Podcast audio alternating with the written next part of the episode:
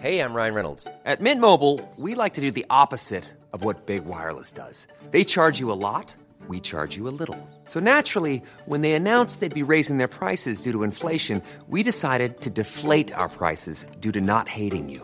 That's right. We're cutting the price of Mint Unlimited from $30 a month to just $15 a month. Give it a try at mintmobile.com slash switch. $45 upfront for three months plus taxes and fees. Promo rate for new customers for limited time. Unlimited more than 40 gigabytes per month. Slows. Full terms at mintmobile.com. Heraldo Radio, con la H que sí suena y ahora también se escucha.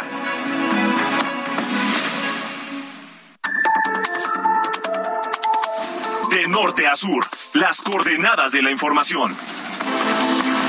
Con Alejandro Cacho.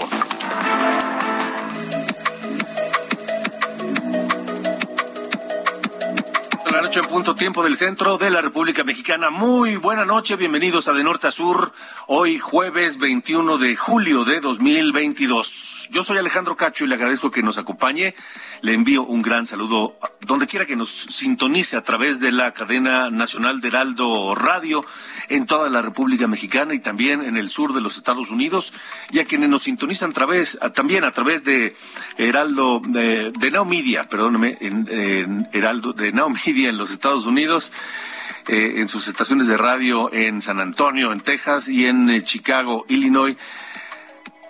Now Media Radio también sintonizando y reproduciendo la señal de, de norte a sur. Son las ocho con uno y tenemos mucha información. Gracias a quienes nos siguen eh, donde quiera que se encuentren. Ojalá que ya esté descansando y si va camino a casa, hágalo con cuidado. Hoy no ha llovido, hoy no ha llovido como las eh, noches anteriores, pero eh, recuerde que estamos en temporada de lluvia y no, no está descartado Hoy aquí en De Norte a Sur se suma una nueva controversia entre México y Estados Unidos en el marco del TEMEC.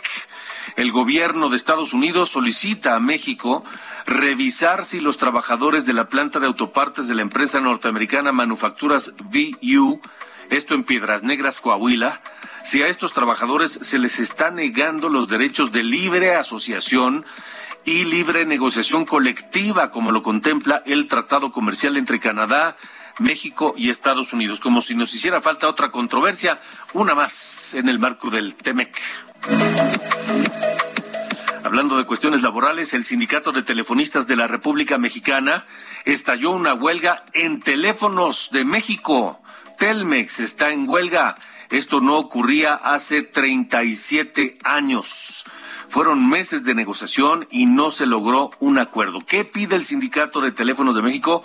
Bueno, pide un incremento salarial y pago al 100% a los jubilados. Telmex. Telmex garantiza que se respetará la calidad y la continuidad de todos los servicios de telecomunicaciones.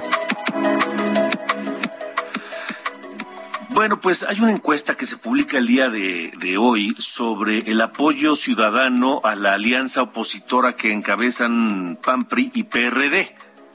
Y resulta que esa encuesta dice que el apoyo ciudadano que tiene esta alianza opositora ha perdido. Ha perdido apoyo un 5% en el último mes. Y hay quien, hace, quien atribuye esta baja del apoyo ciudadano a, pues a todas las eh, señalamientos acusaciones y todas las evidencias del comportamiento público de Alejandro Moreno, el presidente del PRI, quien es, por supuesto, parte fundamental de esta alianza opositora, pero es tal el desprestigio de Alejandro Moreno, exhibido a través de todos los audios que ha dado a conocer la gobernadora de Campeche, Laida Sansores, es tal el desprestigio, la mala imagen, la, la, la, la poca calidad personal y profesional de este sujeto, que parece que eso ha influido en el apoyo ciudadano a la alianza. Sobre esto hablaré hoy con el doctor Alberto Asís Nasif, investigador del Centro de Investigaciones y Estudios Superiores en Antropología Social, periodista, articulista, un hombre muy serio y estudioso de estos temas, y estará esta noche aquí en De Norte a Sur. También platicaré con la consejera electoral Dania Rabel, porque el INE, el Instituto Nacional Electoral, definió en comisiones cómo se deberá acatar la resolución del Tribunal Electoral para garantizar la equidad de género en la elección de candidatos a las gubernaturas del Estado de México y Coahuila el próximo año. En las cifras de COVID, hoy otra vez arriba de 100 fallecimientos en 24 horas. 115 mexicanos murieron en las últimas 24 horas por coronavirus. Es el tercer día consecutivo por arriba de los 100 decesos, cosa que no ocurría desde abril pasado. Además, los contagios siguen siendo muchos, 33.660 nuevos contagios. ¿Ha bajado? Sí, ha bajado un poco. 1.800, 1.500, en fin. Ha bajado algo los contagios, pero siguen siendo muchos. Quien está contagiado de COVID o de coronavirus es el presidente de los Estados Unidos. Joe Biden tiene COVID, es un hombre de 79 años. A través de un video, el propio presidente Biden asegura que tiene síntomas leves y que está aislado en una de las muchísimas habitaciones de la Casa Blanca. I'm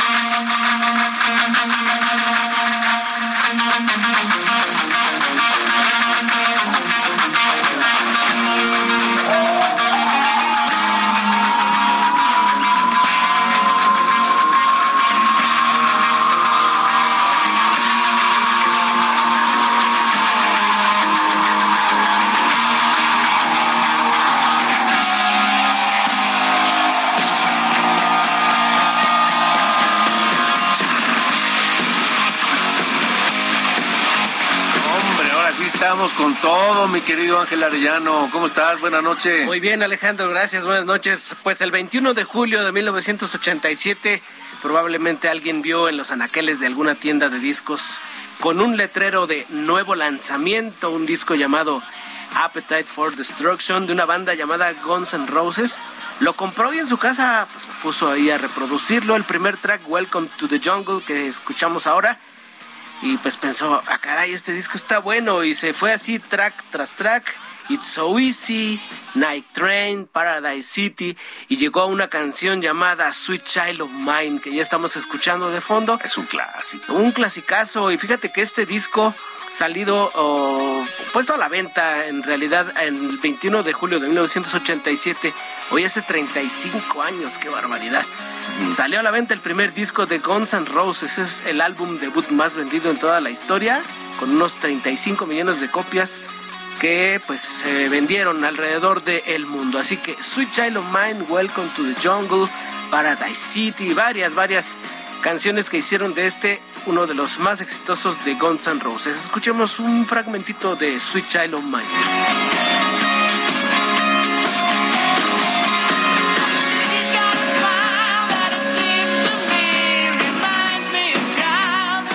Pues ahí está para comenzar en este en este día que pues ya eh, tenemos en la música hoy de norte a sur, hoy que es jueves 21 de julio. Y más adelante aquí en este programa, Alejandro, vamos a escuchar algunas canciones de Yusuf Islam, como se llama desde 1977, el compositor y cantante inglés Cat Stevens.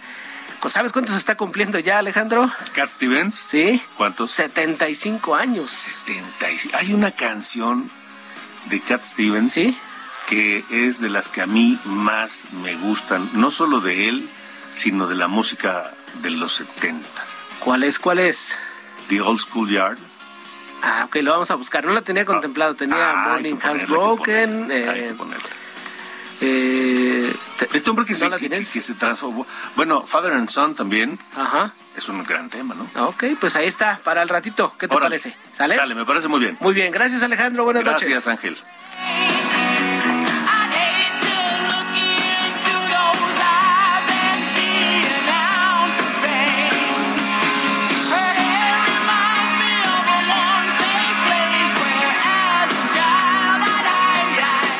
Norte a sur, con Alejandro Cacho. Continuamos esta noche en De Norte a Sur. Le comentaba de el, el- el enorme desprestigio que hoy pesa sobre Alejandro Moreno, el presidente del PRI, diputado federal, de quien la gobernadora de Campeche se ha regodeado dando a conocer distintos audios de cuando él fue gobernador de ese estado de Campeche.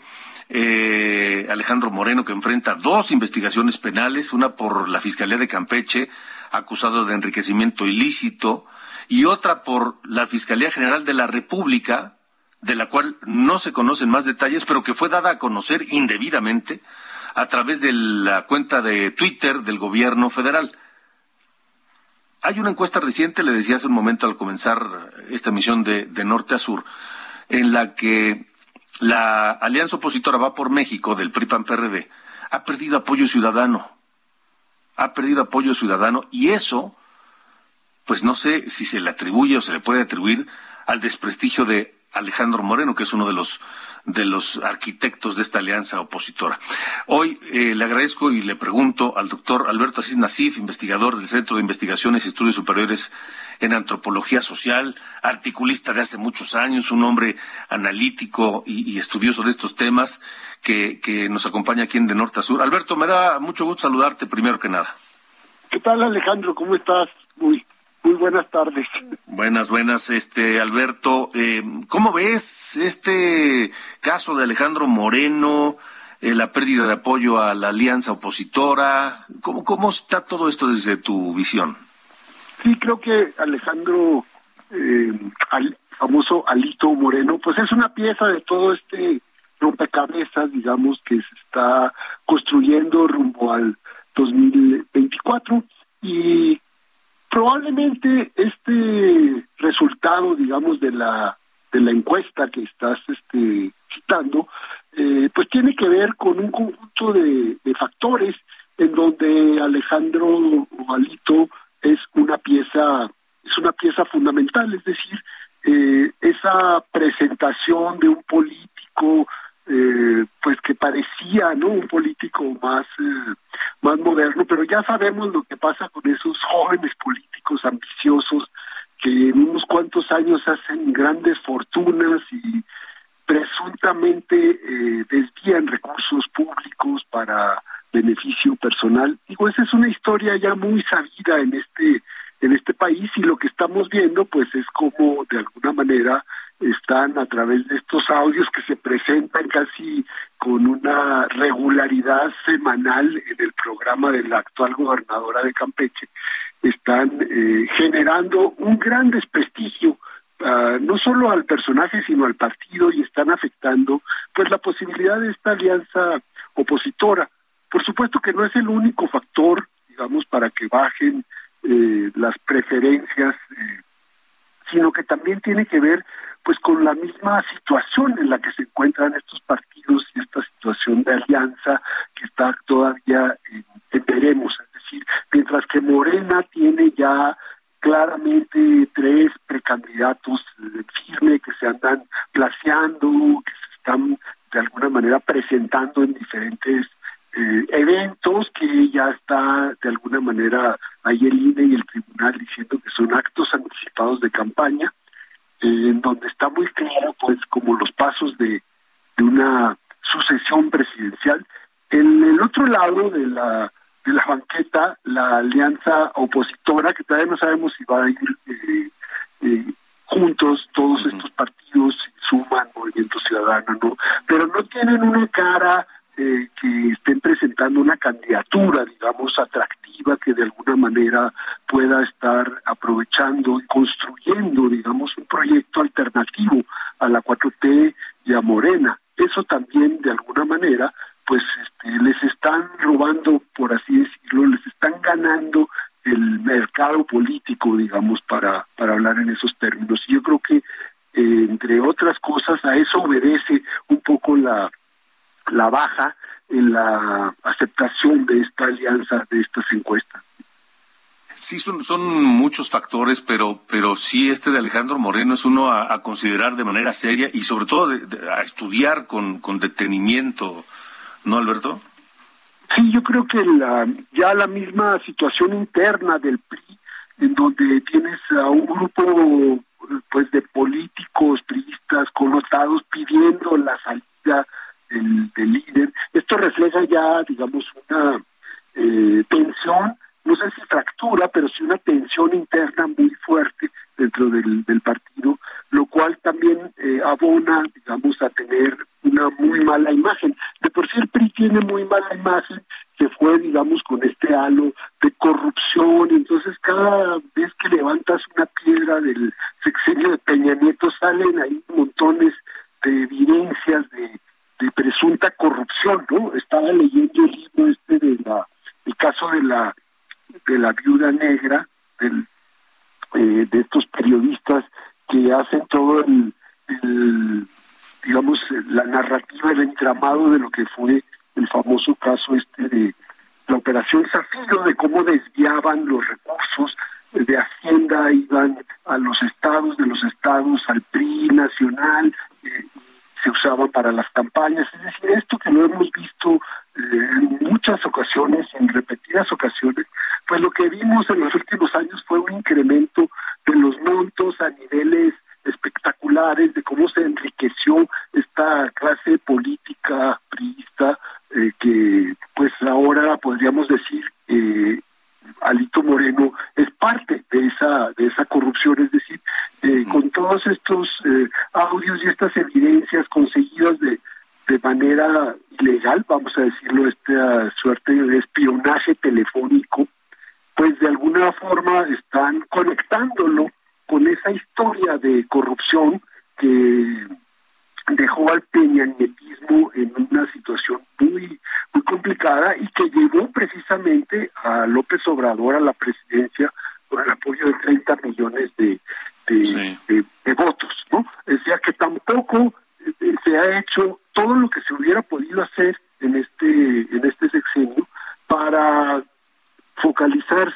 en estos casos inmensos de corrupción. Ahí está, pues nomás Rosario Robles, está el caso este muy ambiguo de Lozoya, pero pues hasta ahí llega, ¿no? Eh, no no pasa a mayores, digamos, de toda esta corrupción, ¿no? O sea que el mismo López Obrador dijo, si me dedico a eso, pues nunca voy a hacer nada para adelante, entonces mejor, este, Pero, pero esa también es la salida fácil, ¿no?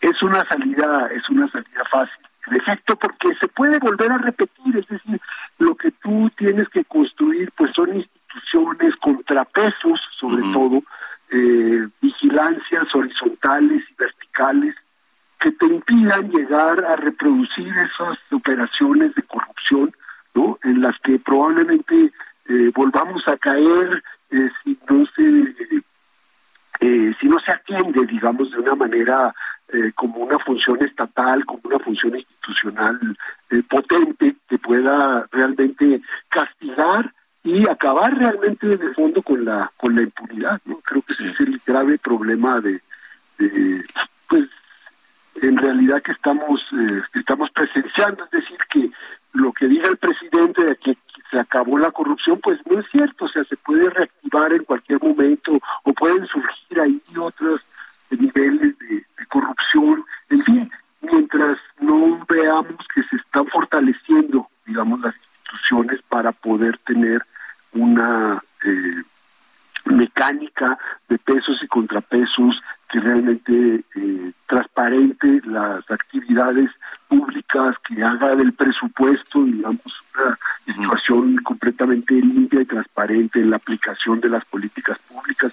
Podemos volver a caer en eso muy, muy fácilmente. Creo que Sí. ese es el gran mensaje de, de esto que está pasando. Sí, porque contrario a lo que dices, que es eh, la, la construcción y o fortalecimiento de las instituciones, en este gobierno pues parece que se está yendo en sentido opuesto a, a- a ir contra esas instituciones, a destruirlas, ¿no? sí hay como una suerte de, eh, de voluntarismo, digamos, en el, en el gobierno actual, eh, pero no es como la esa famosa este, frase no del presidente de que la corrupción las es, como las escaleras que se barren de arriba para abajo, etcétera. Pero bueno, eh, puede haber muchos niveles, muchas instancias de, en donde se puede haber puede haber corrupción y, me parece que que no se están atendiendo, es decir, que eh, hay muchas eh, una buena parte de las obras que se están haciendo, la intervención de los militares, o sea, se cierran los expedientes por cuestiones de, de poca transparencia o se digamos se impide la revisión de todos estos eh, mecanismos de inversión Sí. pública.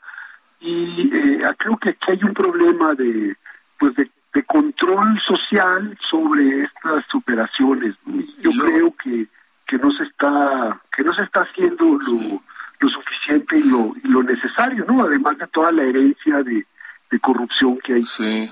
Y luego. Alberto, pues compr- Compranet caído por tiempo indefinido, pues imagínate. Alberto, eh, eh, volviendo al tema de la alianza opositora, eh, en, en- el, el- el PRI tiene un tema interno terrible porque muchos priistas quieren que eh, Alejandro Moreno se vaya, él no se quiere ir, en fin, pero en el PAN tampoco están pasando su mejor momento, ¿no? tampoco yo creo que en efecto la la presidencia de Marco Cortés tampoco es una eh, digamos una eh, un proyecto pues de, de liderazgo que invite a los consensos ¿no? al contrario creo que ya hay grupos también de panistas que están eh, viendo cómo le dan un poco la vuelta a, a Marco Cortés y a su Sí. presidencia actual para ver qué van a hacer en el en el 2024, ¿no? O sea, panistas connotados, exgobernadores, gobernadores, etcétera.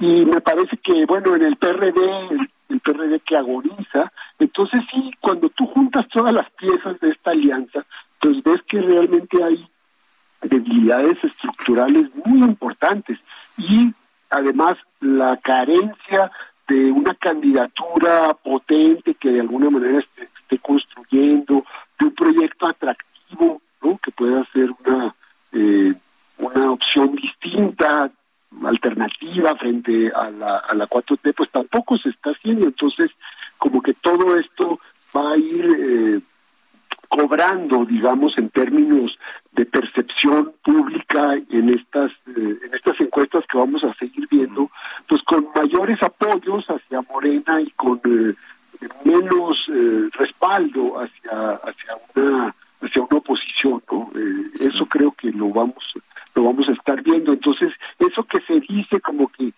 Morena va a ganar el 24 porque tiene todas las condiciones, etcétera, pues como que cada vez se va haciendo más una versión eh, que la gente empieza a creerlo de, de Sí. forma mayoritaria. ¿no? Sí, sí, sí.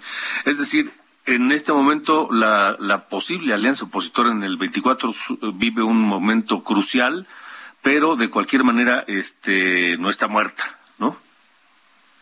No, no, no, no está muerta porque en política la muerte casi no, este, no, no sucede. Uno piensa, ya, este, por ejemplo, cuando en el 2000 perdió el PRI, decía, no, pues ya se va a morir, ya ves. Y no, Entonces, y aquí se sí. recuperó y volvió a ganar, y, y ahora dicen, si no gana el Estado de México el año que viene, pues prácticamente ya lo podemos dar por muerto. Es decir, eso de la muerte y la política generalmente no, no se llevan No se lleva. hay dinamismo y recuperaciones, pero bueno, vam- hay que estar muy atentos de lo que va a estar pasando, sobre Así todo en el Estado de México, Sí. que creo que va a ser muy diferente a lo que pasó en el 2017, ¿no? Eh, y o que puede ser inversamente eh, proporcional a lo que le pasó a Morena en aquella ocasión, pues ahora viene Morena por la por la revancha frente a un prismo que está muy desarticulado, muy muy y con este gravísimo problema de su liderazgo actual de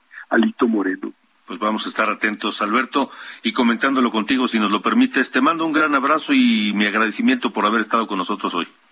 Con mucho gusto, claro que sí, nos volvemos a, a escuchar y a platicar cuando quieras, Alejandro. Seguro que sí. Gracias, igualmente, igualmente, gracias. Hasta luego. Hasta luego, el doctor Alberto Asís Nasif. Interesante, interesante siempre leerlo y escucharlo, porque es un, es un hombre muy docto en estos temas y muy analítico. Bueno, eh, con Ángel Arellano platicaba hace un momento de, de estos, estos temas eh, inolvidables. Y este es uno, uno de los que le decía Father and Son. Take it easy. You're still young. That's your fault. There's so much you have to know. Find a girl. Settle down. If you want, you can marry. Look at me. I am old. but I'm happy. I was once like you are now, and I know that it's not easy to be calm when you found something going on. Es noche de jueves, vamos a una pausa, seguimos en de norte a sur, en vivo para toda la República Mexicana. No se vaya, regresamos con más esta noche. But your dreams may not.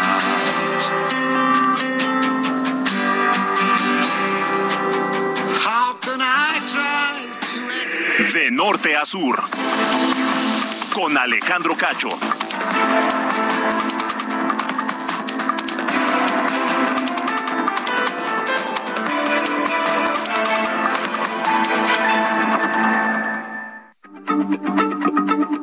Heraldo Radio, la H se lee, se comparte, se ve y ahora también se escucha.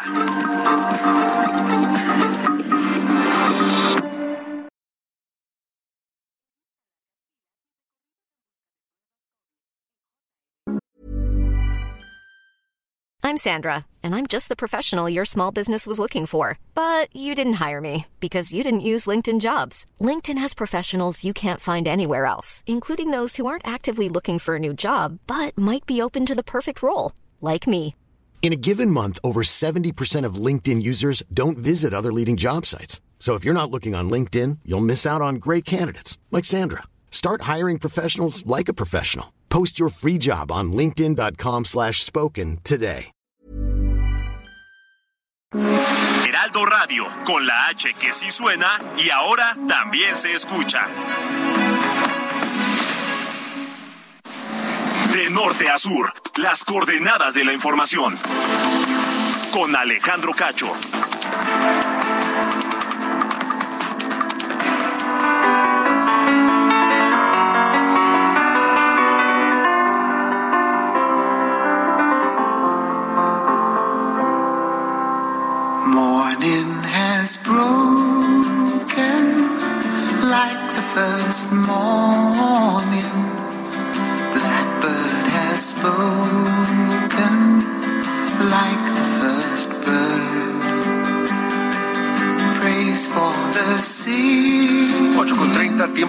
Centro de la República Mexicana. Escuchamos otro de los grandes temas de un grande del rock de los 70, Cat Stevens, y es uno de los, de los temas emblemáticos de aquella década, de aquella generación, de aquel sentimiento y por supuesto del propio Cat Stevens. Morning Has Broken. Sweet the rain's new fall, sunlit from heaven, like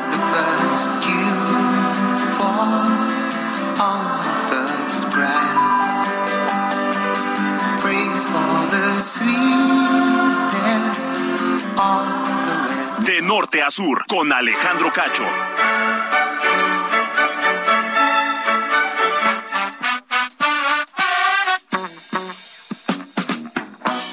¿Qué pasó, mi querido Sir Allende? ¿Cómo le va? Buena noche. ¿Ya despertó usted? Porque supongo que esta música le provoca un poco de insomnio. No, la verdad no, ¿eh? Cat Stevens sí Insomnio me, no. me No, insomnio no, de sueño. Eh, no, la de Father and Son igual es muy buena. De, Es de gran Stevens. tema. Es ¿Sabes buena. Es que Cat Stevens tenía otra cosa en la cabeza. Escribía cosas distintas. Sí, ya, ya te, te metió en un rollo, ¿no? Como budista y creo que estás Sí, sí, sí, sí, sí. Digo, está bien, cada quien, cada quien sus Cada quien, sí, sí. Pero lo perdimos como, como, como, como cantante. Sí, eso sí. Pero bueno, no siempre se puede ganarse. Así es, señor, así Como es. le pasó Agustín de Iturbide, ve nada más el ligue, ¿no? Que hago. Ándale, Ah, eso, de muy un, bien. de un profesional. Vienes con del medio de todo hoy. ¿Qué le pasó a Agustín de Iturbide? Que- Iturbide? ¿Qué tiene que ver? o qué? Un día como hoy, hace justamente 200 años, fue la coronación de Agustín de Iturbide como emperador de este sacrosanto país. Porque, tuvimos dos emperadores, ¿no? Dos, Agustín uno I Iturbide. y Maximiliano. Sí, señor. Fuimos, fueron los dos imperios eh, que tuvo este país.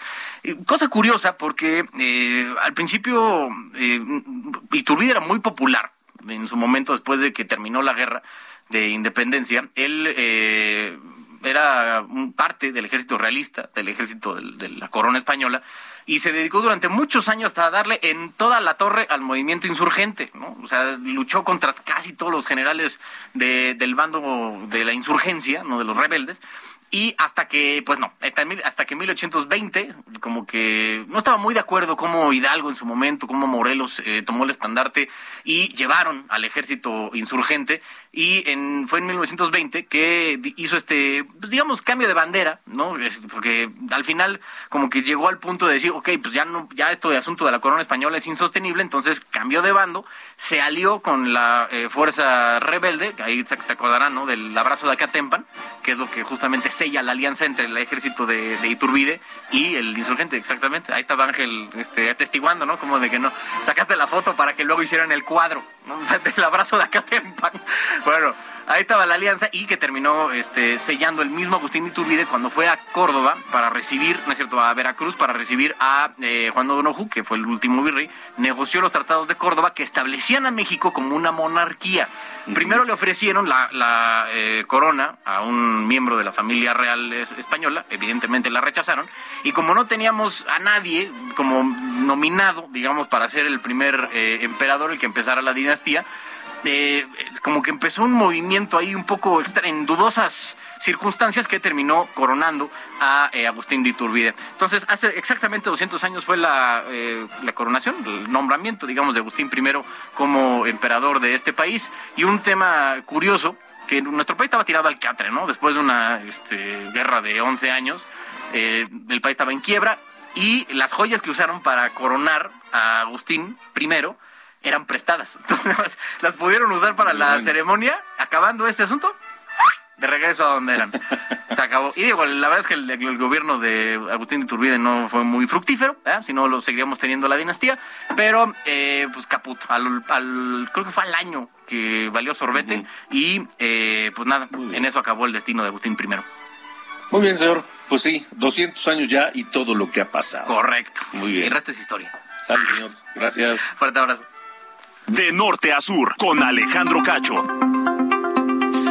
Bueno, las comisiones de prerrogativas y partidos políticos y de igualdad de, género y no discriminación, todo esto del Instituto Nacional Electoral, definieron ya cómo acatar la resolución del Tribunal Electoral del Poder Judicial de la Federación.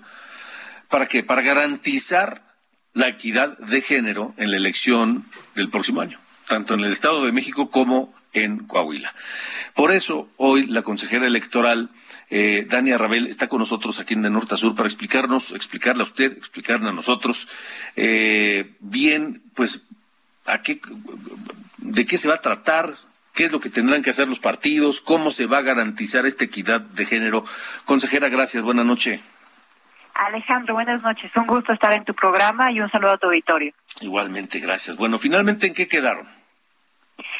Como mencionabas, hubo una aprobación previa por las Comisiones Unidas de Igualdad de Género y No Discriminación y el día de ayer ya sesionamos en Consejo General para acatar dos sentencias muy interesantes de la Sala Superior. Una promovida a través de un juicio para protección de los derechos político-electorales del ciudadano que en su momento presentó la aspirante a la candidatura para la gubernatura de Oaxaca por parte de Morena, Susana Hart, y después otro que presentó Maki Ortiz, que aspiraba a ser candidata también por el mismo partido, pero en el caso de Tamaulipas. ¿Qué fue lo que ocurrió ahí? Que ambas decían que al interior de este partido político no había condiciones de competencia internas justas para que ellas pudieran llegar a ser candidatas a la gubernatura.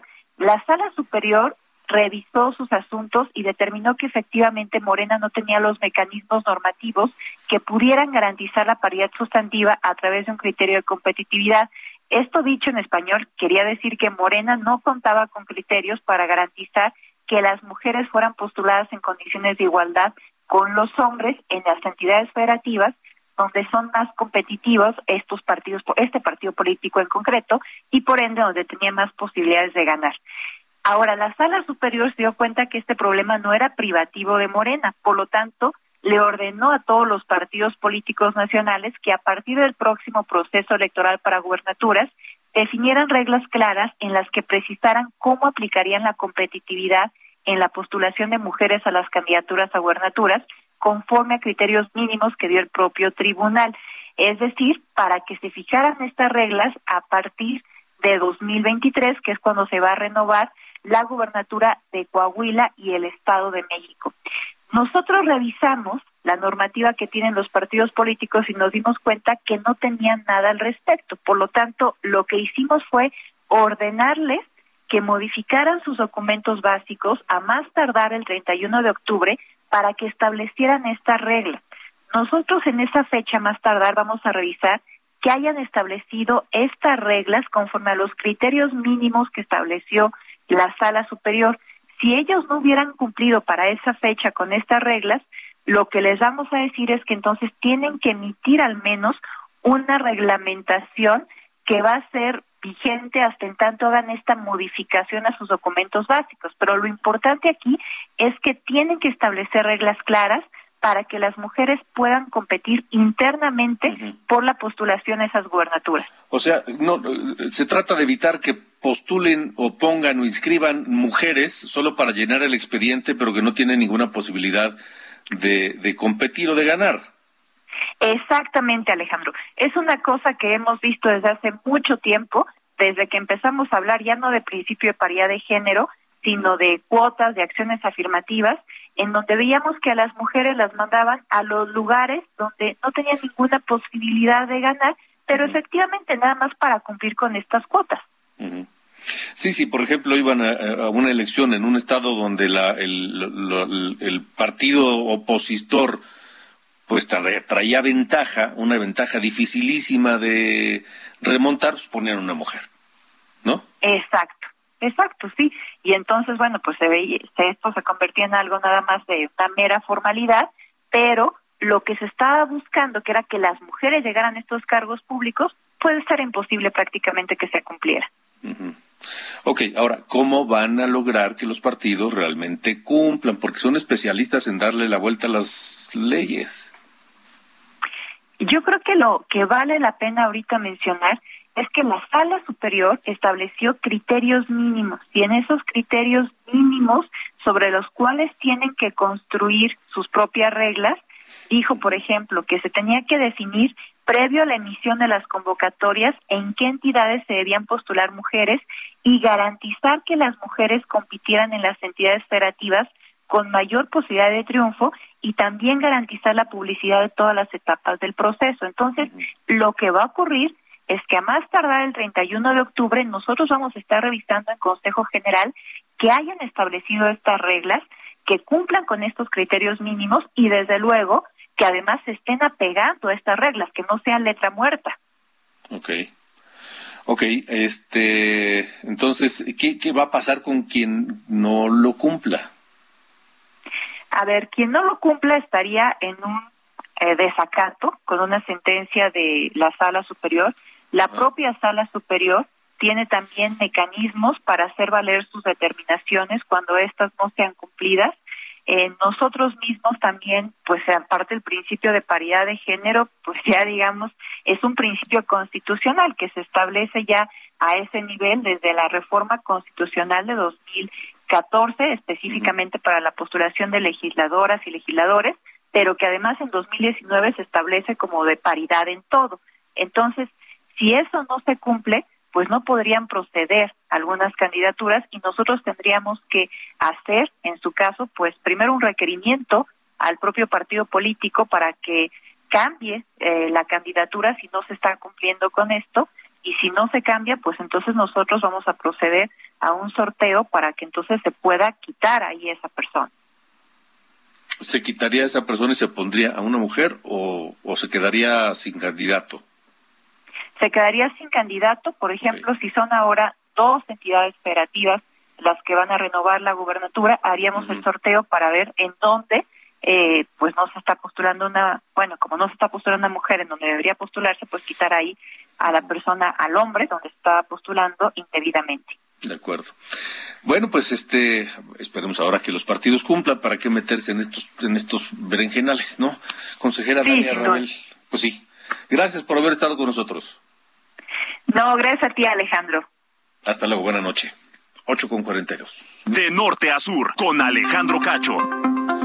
Sobre el panel de solución de controversias que solicitó Estados Unidos y Canadá eh, contra las políticas energéticas de México, que señalan que son contrarias a las estipuladas en el Tratado Comercial, sobre estas protestas y lo que, el- lo que Estados Unidos y Canadá están reclamando al gobierno mexicano, el presidente López Obrador en su conferencia de prensa ayer por la mañana respondió pues con chicoche. Así. Uy, qué miedo, mira cómo estoy temblando. Uy, qué miedo, mira cómo estoy temblando. La cana estaba Uy, qué miedo, dijo López Obrador en un tono burlón y socarrón. Y hoy el embajador de, de México, de Estados Unidos en México, el señor Ken Salazar, quien ha sido un hombre muy cercano y con mucho diálogo con el presidente López Obrador, finalmente es el embajador de Estados Unidos. Y hoy publicó en su cuenta de Twitter que un, un- mensaje en el que dice el mecanismo de consulta es un elemento fundamental del TEMEC que beneficia a los tres países al permitirnos resolver disputas rápidamente. Y aquí viene la parte fundamental que me parece podría ser una respuesta a esto de, de Chicoche. Dice Ken Salazar, debemos abordar esta disputa del TEMEC sobre energía con determinación y seriedad para una resolución expedita. Repito, debemos abordar esta disputa del TEMEC sobre energía con determinación y seriedad para una resolución expedita. Y firma Ken Salazar, el embajador de Estados Unidos en México, que pide determinación y seriedad, a pesar de que le hayan contestado con chicoche en la mañanera. va para arriba y el peso sigue bajando. Uy, qué miedo, mira cómo estoy temblando.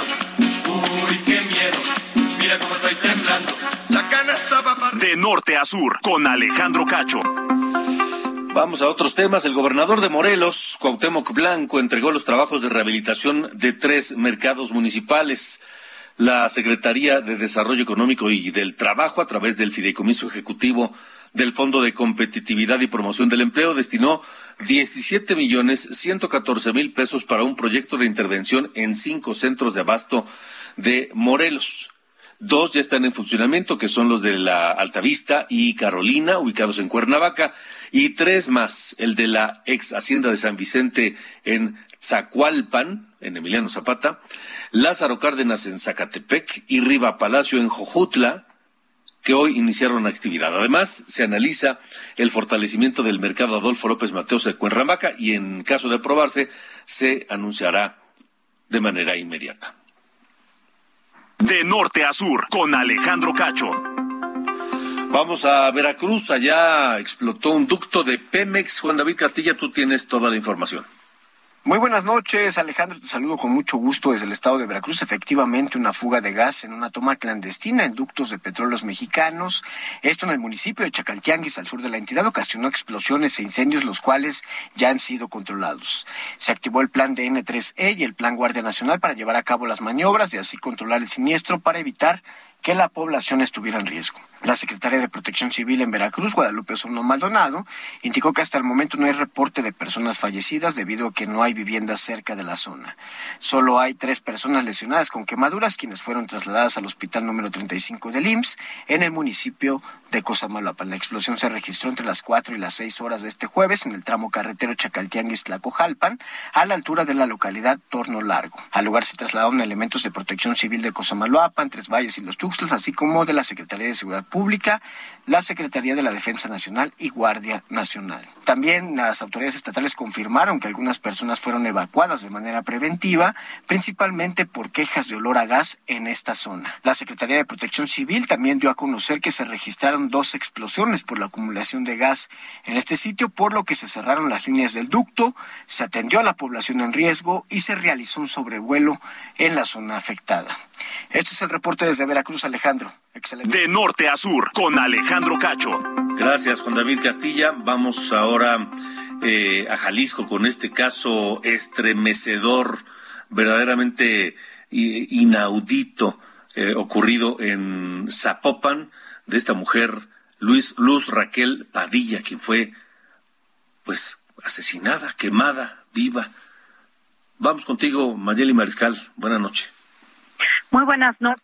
Así es, Sergio Ismael N., vecino que amenazó, agredió e intimidó a Luz Raquel previo a que fuera atacada consecuencia- con consecuencias fatales eh, el pasado sábado y bueno, que derivaron en su muerte este martes, permanecerá en prisión preventiva justificada, según lo determinó un juez, luego de que la defensa solicitó una ampliación de término y su propio la próxima audiencia se llevará a cabo el próximo martes.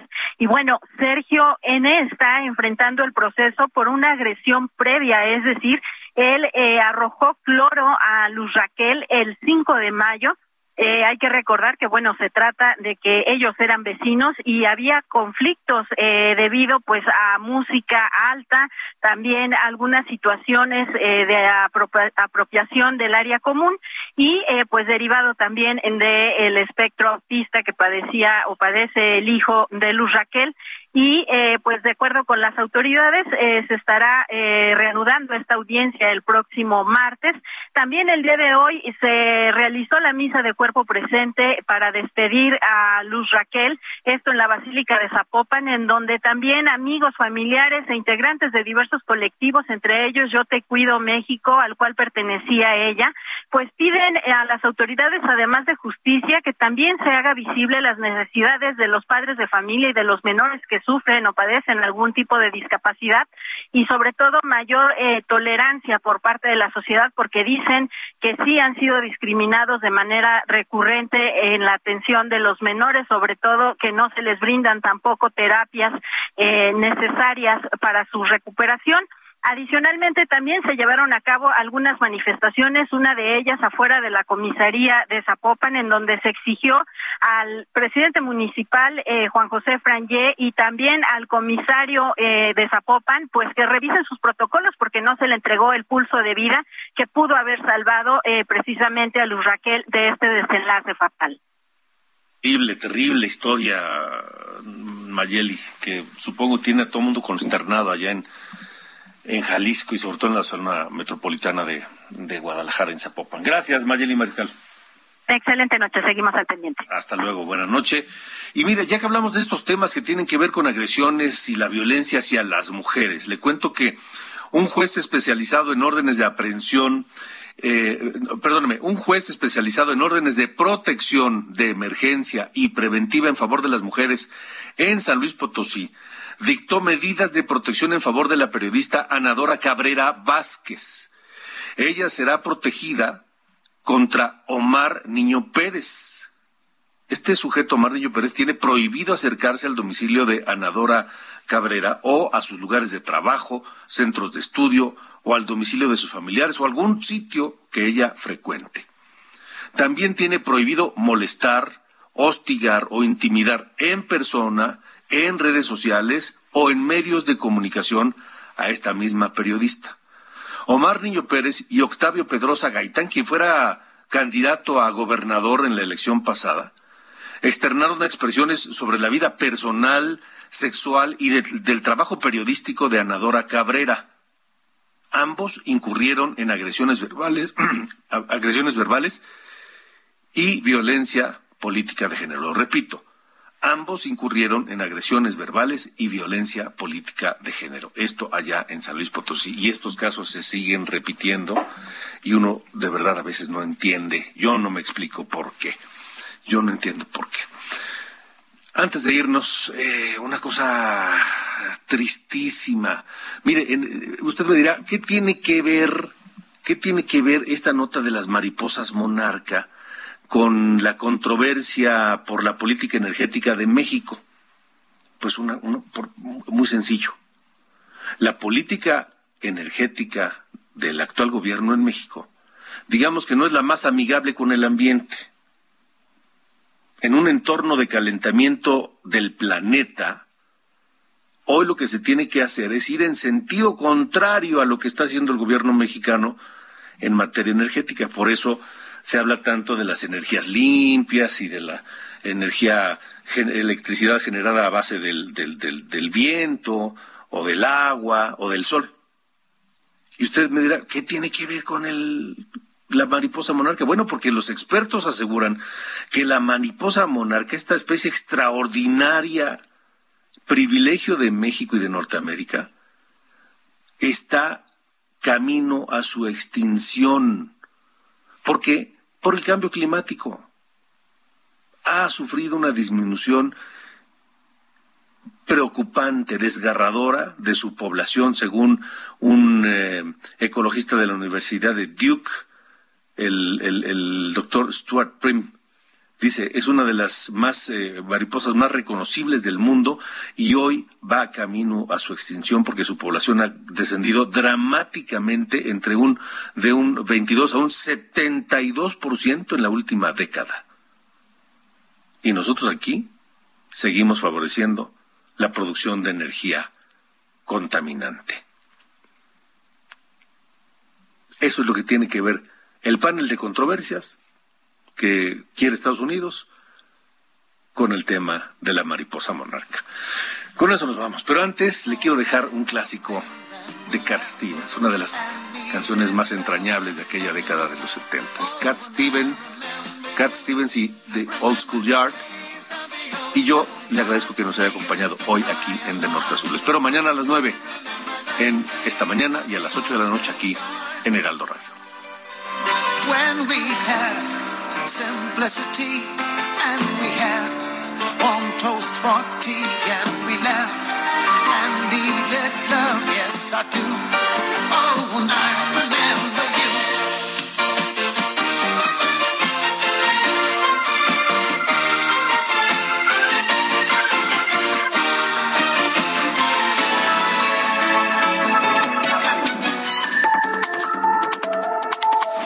Fue De Norte a Sur, las coordenadas de la información.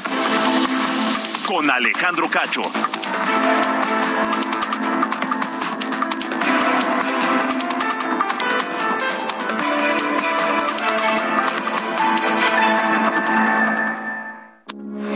Heraldo Radio, con la H que sí suena y ahora también se escucha.